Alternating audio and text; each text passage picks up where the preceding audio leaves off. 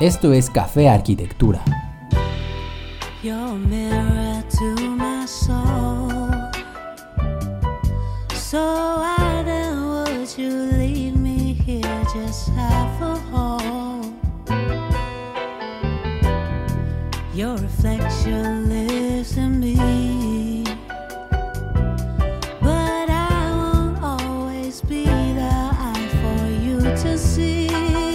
Hola amigos, Gabriel aquí, bienvenidos a un nuevo episodio. Hay un tema al cual en estos días y por la manera en que se ha configurado la sociedad y la cultura actual, que se ha convertido en algo que es visto como negativo. Esto se debe a que por la cantidad de interacciones y la facilidad de conexión que tenemos con el Internet, el contador de followers, de amistades y conexiones muestra el rasgo compulsivo por la interacción que tenemos y por otro lado la negación a la soledad y la necesidad de autoafirmación de la individualidad. Hoy por hoy la experiencia de la soledad se ha posicionado como algo que debe evitarse en todos los casos. Y hay N cantidad de redes sociales, de métodos de distraerse como Netflix, videojuegos, y demás con los cuales podemos sedar nuestra mente y evitar pensar en una condición que caracteriza la vida de los seres humanos. Lo extraño, lo raro y lo que salta como anomalía es aquel que acepta su soledad y la abraza, la atesora, y su más grande aspiración es cultivarla, cultivar su soledad para sí mismo, valorar sus conexiones, valorar que hay más personas solitarias que deciden compartir su estrella con ellos. El episodio de hoy es la importancia de la soledad. Todos hemos tenido esa extraña y al mismo tiempo, por qué no decirlo, molesta y poco placentera sensación de melancolía por nuestra propia soledad. Es como un rayo de conciencia en la claridad de decir, fuck, estoy solo. Independientemente de la familia, los amigos, las relaciones amorosas, esa sensación, esa conciencia de esa sensación llega. Puede llegar hoy puede ser mañana, puede ser cualquier día que no estés absorto contemplando la cotidianidad de tu monótona vida, distrayéndote de ella con el jueguito más nuevo. Llega, y llegará, y seguirá llegando, porque no se trata de una cuestión o de un sentir particular, de una experiencia que te individualiza, sino de todo lo contrario. Es un rasgo que caracteriza a todos los seres humanos y nos identifica en una sensación, en una emoción y en una comunión de algo que se comparte pero que al mismo tiempo es muy propio. Recuerda cuando eras niño, obviamente no ibas por la vida con pensamientos depresivos, maldiciendo tu soledad, poniendo canciones emo acerca de ello. No, obviamente se llega a una conciencia de esa soledad cuando, como niños, adquirimos madurez e independencia y comenzamos a tener en miras que por más que los padres y la familia te hayan otorgado todo el amor, atención y cuidados, la única persona de la que dependes eres tú mismo y de nadie más. La soledad hace sus primeros esbozos en una palabra que cuando eres niño y más cuando eres adolescente comienzan a decirte mucho y mucho más. Tienes que ser responsable. Y entonces tú te preguntas, ¿responsable de qué? Y la respuesta obvia es que responsable de quién más que de ti mismo. Responsable de tu individualidad, de tus actos, de tu desempeño en la escuela, de tus relaciones, de tu vida, de ti. Poco a poco el hilo que te conecta con el cuidado y la pretensión de tus seres queridos se va haciendo más delgado hasta que lo pierdes. Y es entonces cuando llega la noción completa y compleja de soledad, de independencia también, y por obviedad, de una forma un tanto rara también llega esa sensación de libertad. Lo triquiñueloso es que la sociedad y la cultura explotan esa individualidad de manera exagerada, tergiversando completamente lo que significa esa individualidad, esa libertad. Sí, esa libertad. La explotación de la expresión de la propia imagen que tiene que ser proyectada en redes sociales es tristemente la etapa en la que vivimos hoy. La etapa de la sobreproducción de la imagen individual. Es decir, que el marco de referencia del cual hacemos uso es ese, ni más ni menos. Escapas, rechazas, o aceptas irreflexivamente, pero es el mismo marco. Se trata de una triquiñuela engañosa que no hace más que connotar de manera sutil que somos seres individuales, que estamos solos y que hoy más que nunca esa sensación y sentimiento se ve cada vez más agravado. La pregunta o la cuestión es, ¿cómo le hacemos para estar solos? ¿Se aprende a convivir con la soledad?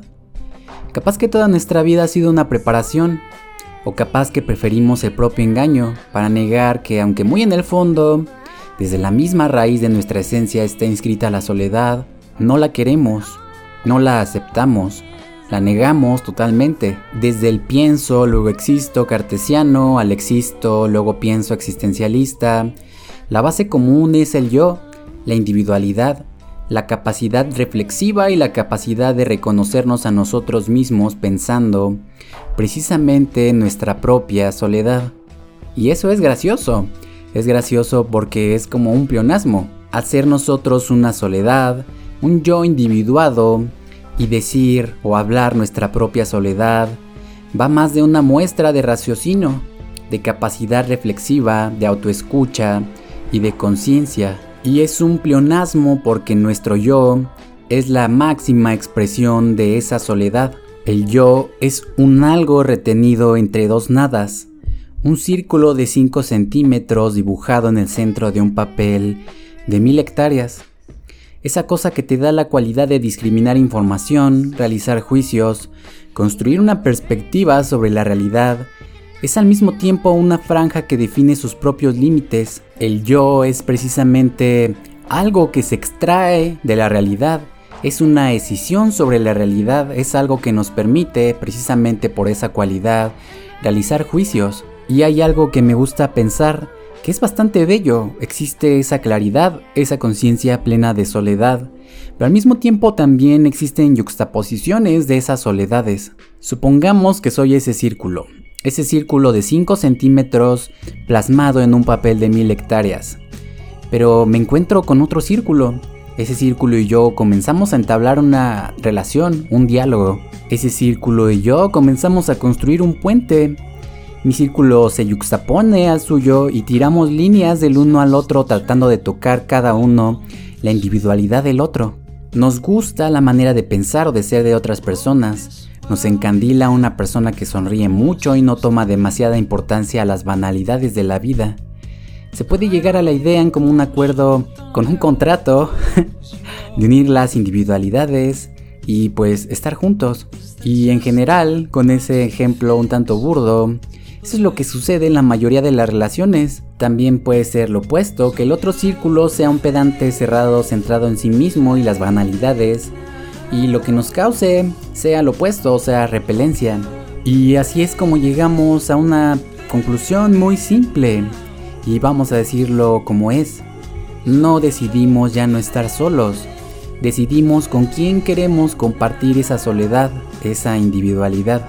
Y eso es porque partimos precisamente de la realidad, de la verdad, de que estamos solos, que esa misma soledad es un rasgo inalienable de mí mismo, de mi ser, y que lo único que puedo hacer con esa soledad es compartirla, decidir con quién compartirla. Y podemos simplificarlo aún más en una frase muy simple diciendo, yo soy mi soledad.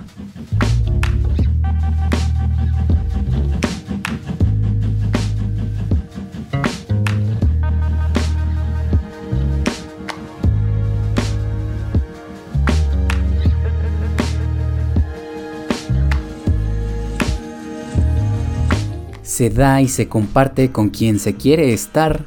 Y hay personas que son más abiertas y dadas a estar en disposición a entablar un sinfín de relaciones, pero que al mismo tiempo muchas de estas pueden ser insignificadas y se interpretan precisamente como insignificadas por la manera en la que se desarrollan, que es sola y meramente por la superficie, hablando sobre el clima, los nuevos Nike, el nuevo iPhone, la última guarapeta y así sin llegar a hablar sobre temas complejos o muy profundos, acerca de sus propios sentimientos, situaciones que están viviendo y que no son precisamente algo placentero. Son relaciones que hacen uso de la tensión superficial de los líquidos y navegan como balsas al viento, pero que en general jamás te harán llegar a sentir que estás menos solo, sino todo lo contrario. Y esto se debe precisamente a las características superficiales de esa relación.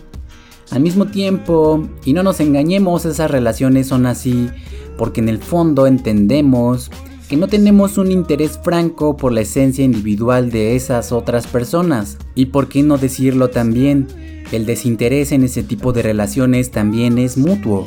Y la pregunta o la cuestión importante aquí es, ¿qué emoción se puede tener por el desinterés si no es más que desinterés? La emoción y el sentimiento que nos provocan ese tipo de relaciones también es el desinterés, obviamente. Muchas personas me han dicho que me aíslo, que soy muy mamón, y obviamente si soy un mamón, eso no queda en discusión. Una letanía sobre mi poca disposición a entablar relaciones, cuando ni siquiera es algo que yo haga a propósito, así soy. No es como si deliberadamente me dispusiera a ignorar a ciertas personas para herir sus sentimientos o en que en general me importen un bledo. No. Valoro mi individualidad, la atesoro, la cultivo, la observo y también la disfruto. Y la disfruto mucho. Es hermoso y encantador cuando dos individuos entablan un diálogo con la inocente meta de llegar a conocerse. A primeras cuentas como ideal es algo muy bello. Ilusorio quizás, pero bello al fin. Lo que hacemos en esa soledad es sufrirla o tratar de convivir con ella, tratar de entenderla, de entendernos, de conocernos, y la realidad es que yo no me conozco, tú tampoco te conoces. Quizás nunca llegue a conocerme y el pensar que voy a conocerte a ti, pues es un engaño. Y más que un engaño también puede sonar a pedantería, pues ¿quién más para conocerte si no eres tú? Y sin embargo creo que todos hemos escuchado a esas almas en pena que lo único que hacen y no dejan de hacer es quejarse, quejarse porque nadie las entiende sin comenzar por ellas mismas, por querer comprenderse, van al mundo buscando a otros que más que entenderles, les dicen aquello que quieren escuchar acerca de sí mismos. Tantas relaciones fallidas por embobarse por un físico hermoso, pero en total desconocimiento de su mundo interno. Nada más bonito y honesto que decir, no te voy a llegar a conocer, no me conozco ni a mí, pero mira que no soy muy menso. Tengo la voluntad y la disposición total para intentar comprenderte. Y es que al final y al cabo es eso, no la ilusión absurda del mundo de Disney, donde por un beso el mundo interno de la otra persona le llega al corazón de sopetón y comienza una relación de amor. No, no es así. La misma relación con el otro se trata de una contraposición, de una resistencia a su comprensión y eso, eso también es algo que atrapa. Nos gusta la honestidad, la claridad. No nos gustan los libros abiertos. Nos gusta y atrae una persona que reserva sus secretos, su apreciada individualidad. Y que esa persona decida compartirla con nosotros, eso nos hace sentir especiales.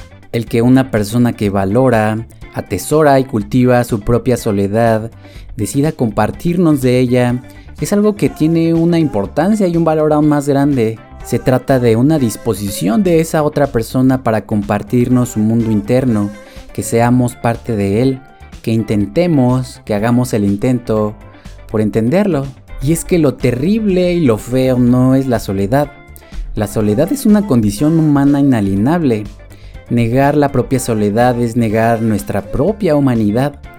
Embobarse con cosas para no pensar en ella también es una manera de negarla, pero vamos, es esa misma condición de soledad o individualidad lo que expresa nuestra propia libertad, como una carga, como pesadez o como algo que fatiga. Al final y al cabo, esa soledad es una realidad. La interpretación que se puede hacer acerca de ella es algo propio, es algo subjetivo, es algo que puedes hacer lo bueno, que puedes hacer lo malo, que puedes hacer lo terrible o que puedes hacer lo maravilloso. Y lo que sucede hoy es que con esa explotación de la expresión de la individualidad, todos terminamos agotados, fatigados por la engorrosa tarea de expresarla. La esfera pública está saturada de esas expresiones y todos están dispuestos como agujas para interpretarlas en todos sus signos. Y la realidad es que todos juzgamos, a veces, y la mayoría de las veces sin una mala intención, el empuje inercial de la cultura que a veces nos empuja hasta por el inconsciente es algo muy poderoso. Una persona entra a una habitación, nada en especial. Un reloj dorado abraza su muñeca y todos vuelven la vista hacia él. Un Rolex, un Cartier, le que quieras. Ya lo viste, ya hiciste un juicio sin querer queriendo o queriendo. Y así con muchas cosas, somos unas máquinas de enjuiciamiento. Y que no se entienda mal, el juicio no es algo malo. Si has sobrevivido hasta hoy es precisamente gracias a esta capacidad. Pero es esta misma capacidad, esa explotación de esta capacidad, lo que nos lleva a hartarnos de todo y también de todos. Y la realidad es que no puedes evitar emitir tu propio juicio catalogador, porque sí, así estamos programados. El yo es eso. El juicio en sí mismo no tiene nada de negativo, lo que tiene de negativo es cuando lo malo, lo verdaderamente malo es cuando somos conducidos por nuestros prejuicios. Y más cuando esos prejuicios ni siquiera nos los hemos preguntado, no nos hemos preguntado la causa de pensar que algo es malo, que algo es bueno, simplemente porque así lo dice la cultura. Y no hay escape, taparse los ojos o no salir, quizás llegar a casa y tirar todo al piso es lo normal. Andar desnudos por la vida, al menos en la seguridad de tu propia habitación. Ahí la soledad no pesa, o no debería pesar, al contrario. La soledad nos acoge en una especie de comunión con nosotros mismos, un abrazo a nuestra propia esencia y a lo que es. Y es que puedes escapar de todo y de todos, pero no de ti. Puedes escapar de todo menos de tu soledad, de tu propia individualidad. Lo raro hoy son las personas que saben estar solas y que más allá de saber cómo estarlo, lo disfrutan, se construyen y atesoran en esa misma soledad, la guardan para compartirla con quien ellos quieren, la reservan y no la malgastan en inversiones a corto plazo. La soledad es un tesoro, tú eres tu propia soledad.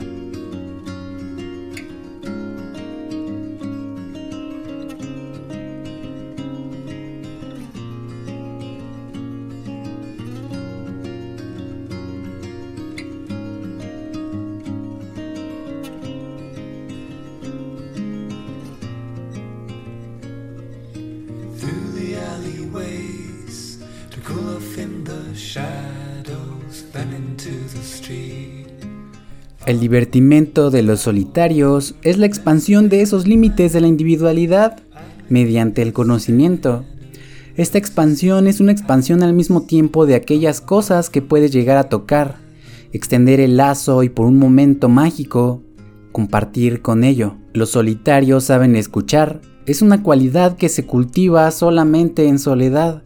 Se valora el silencio y se otorgan los acentos y contrapesos con mayor precisión por aquellos que no se saturan en palabras, que saben estar precisamente en silencio. Al mismo tiempo, la soledad lleva a la humildad, a la humildad de reconocer esos propios límites franqueados por nuestro yo, la incapacidad por conocernos a nosotros mismos y la voluntad casi poética por desear conocer a otros. El conocimiento es un templo, es un templo donde se reúnen para darse la mano el conociente que somos nosotros y lo conocido que podría ser el mundo. Lo mismo sucede cuando existe una mutualidad de interés en llegar a conocer a otra persona. Todo comienza por esa inocente, pero muy bella ilusión de transgredir los límites de esa propia individualidad para poder ser con otra persona. Y esa voluntad por la mutualidad se entiende como dos fuerzas que intentan converger en un mismo punto, y eso podríamos llamarlo amor. Amor porque de antemano sabemos que nuestras limitaciones son amplias, pero aún y con todo cruzaríamos el mar, escalaríamos la montaña y llegaríamos a la luna con tal de conocer un poquito, aunque sea, a ese otro. La soledad no es la cura, tampoco es la condena. La soledad es la misma condición de ser tú. Yo estoy solo, tú estás solo, todos están solos y lo hermoso de todo esto es que es esa misma soledad la que nos empuja a querer trascenderla. Y ahora mismo surge en mí un recuerdo, un recuerdo donde dicen que la filosofía es el amor a la sabiduría. Y es el amor a la sabiduría precisamente porque el conocimiento nos lleva a transgredir nuestros propios límites y con ello poder tocar otros seres. Y se trata de amor por la sabiduría Amor precisamente porque de antemano sabemos que estamos franqueados, que somos una individualidad, que estamos precisamente solos. Y es por ello mismo que es bastante poético, bastante soñador, llegar a pensar que en algún momento podamos llegar a conocer a otros. El conocimiento en sí mismo es amor, amor por el conocimiento y es al mismo tiempo también amor hacia nosotros mismos, amor hacia ese intento por expandir nuestros propios límites. Y es también una muestra de humildad, es una muestra de humildad ya que el querer conocer más, el querer tener mayor conocimientos acerca de muchas cosas, nos habla precisamente de nuestra conciencia acerca de nuestros propios límites, pero al mismo tiempo también es una bengala, una bengala hacia el cielo que dice solamente quisiera o quiero conocer. Y ahora volvamos al principio de mutualidad, de la mutualidad mediante la cual dos personas tratan de converger en un mismo punto, precisamente con el ideal de conocer a la otra persona. Y es que la mayoría de las relaciones sería mejor si funcionaran así, donde se tuviera de antemano la certeza o la seguridad de que, obviamente, si yo no me conozco tú no te conoces a ti misma, el proceso mismo de esa relación sería ayudar a la otra persona a que llegara a conocerse. Y no se partiría sobre el error de que la otra persona tiene que conocernos además de ser bastante ilusorio, también es un engaño, un engaño absurdo, ya que de la misma manera también nosotros construimos una relación con nosotros mismos, construimos un conocimiento acerca de nosotros, de nuestra propia esencia, y es precisamente la comparación con otras personas, con otras esencias, lo que nos lleva precisamente y claramente al conocimiento. La soledad más que algo negativo es un regalo, es el regalo de poder llegar a conocernos, de poder abrazar nuestra propia esencia y de esta manera compartir nuestra propia esencia al mundo y a los otros.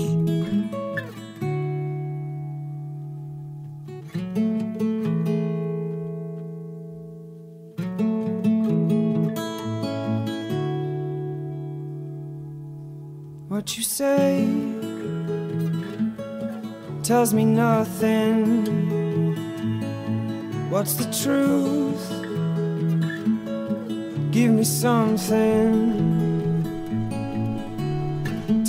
Espero que este episodio te haya hecho reflexionar acerca de tu propia soledad y que más que interpretarla como algo negativo o algo que se pueda evitar, que la abraces, que la cultives y la compartas con aquellos que realmente deseas. Antes de despedirme me gustaría recomendarte un video. El título del video es Why We're Fated to Be Lonely, es de The School of Life y está muy bueno. Desde hace varios años cuando salió, me ha servido mucho para sentarme a reflexionar y precisamente también para no sentirme tan solo. Lo puedes encontrar en YouTube y también puedes checar algunos otros videos de The School of Life, son muy buenos también. Sin nada más que agregar, no me queda más que recordarte que la forma más fácil de suscribirte es yendo a la página que es cafearquitectura.com.mx, yendo a la pestaña que dice podcast y en la parte de abajo están los diferentes enlaces a las plataformas de distribución. Y pues nada, espero que disfrutes de tu propia soledad. Gabriel se despide. Adiós.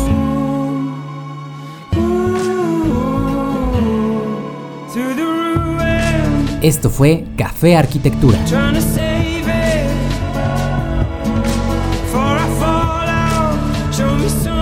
El nombre de las canciones, en orden de aparición, es el siguiente.